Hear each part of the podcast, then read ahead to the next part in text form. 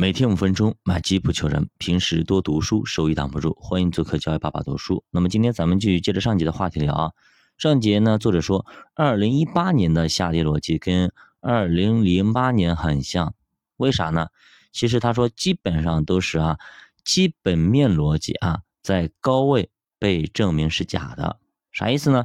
就说大家都期望经济是高增长、复苏、高景气，但突然的发现没了。哎，但股市已经涨上去了，就说比如说一个东西，它本来就值十块钱，这个咔咔咔给它炒的，整值了十万块钱，对吧？突然发现，哎，不行，它就值十块钱，咋办？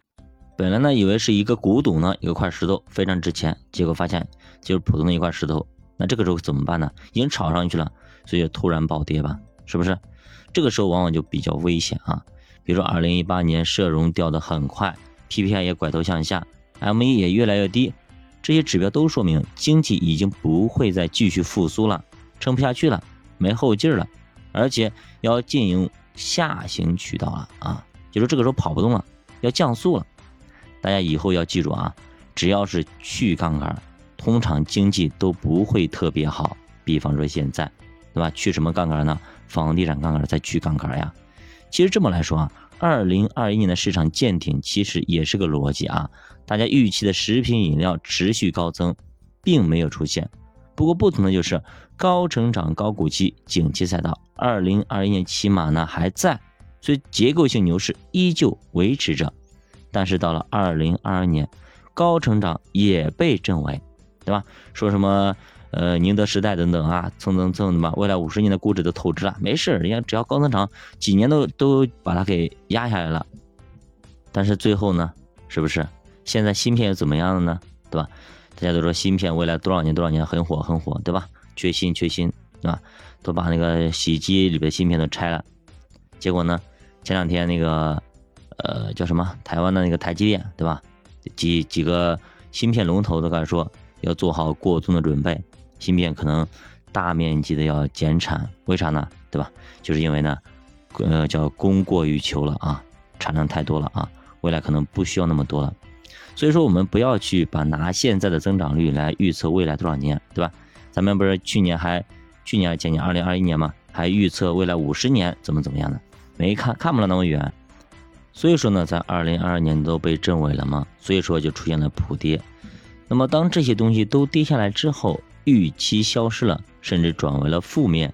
等到负面预期在低位被证伪之后，市场也就该涨了。也就是说，现在跌的那些很惨的一些企业，都已经到了价值洼地，都甚至跌到根上去了的那些企业，很多都被错杀了。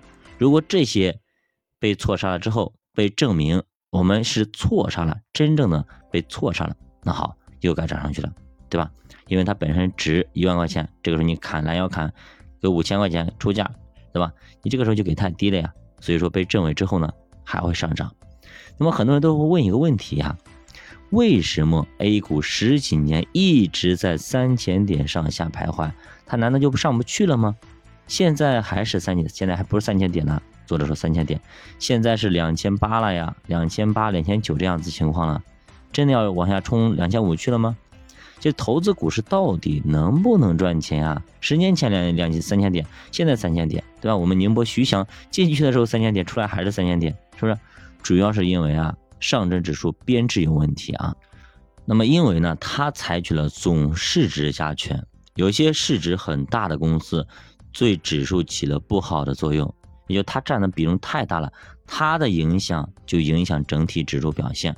比方说几个龙头的大银行、石油石化公司，另外一个解释呢，就是历史的估值包袱太重了，早年间估值给的太高，所以呢，这十几年一直在消化以前给的高估值。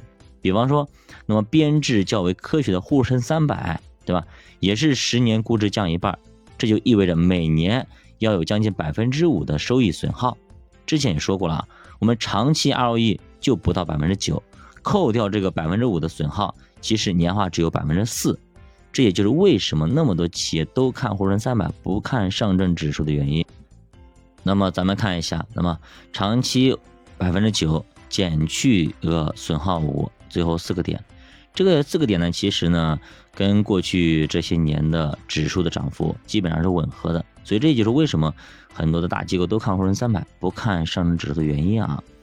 不过庆幸的是啊，历史包袱现在基本上啊，经过这一轮的折腾啊，基本上全部都卸掉了啊，全部都卸掉了。沪深三百在二零二二年也只有十二倍不到的一个估值了，远低于历史平均水平。也远低于全球平均水平。那么未来十年，如果估值提升一倍，相当于每年可以带来百分之七的正回报。那么再加上百分之九的 ROE，那么带来的正常回报应该是百分之十六，这属于股市长期回报的正常的一个水平。